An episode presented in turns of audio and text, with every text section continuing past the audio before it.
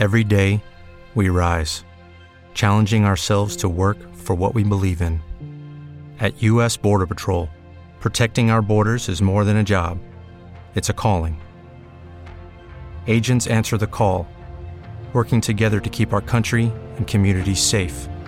If you're ready for a new mission, join U.S. Border Patrol and go beyond. Learn more at cbp.gov/careers. This is Side by Side with Dream Side.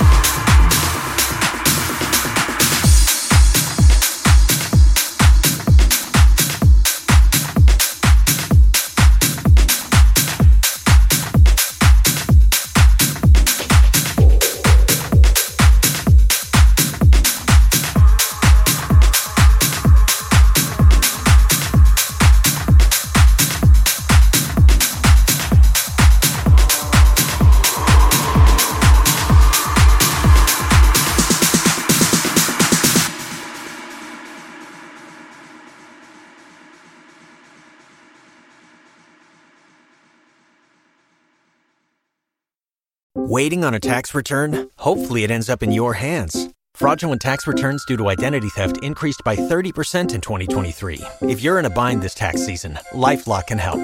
Our US based restoration specialists are experts dedicated to helping solve your identity theft issues.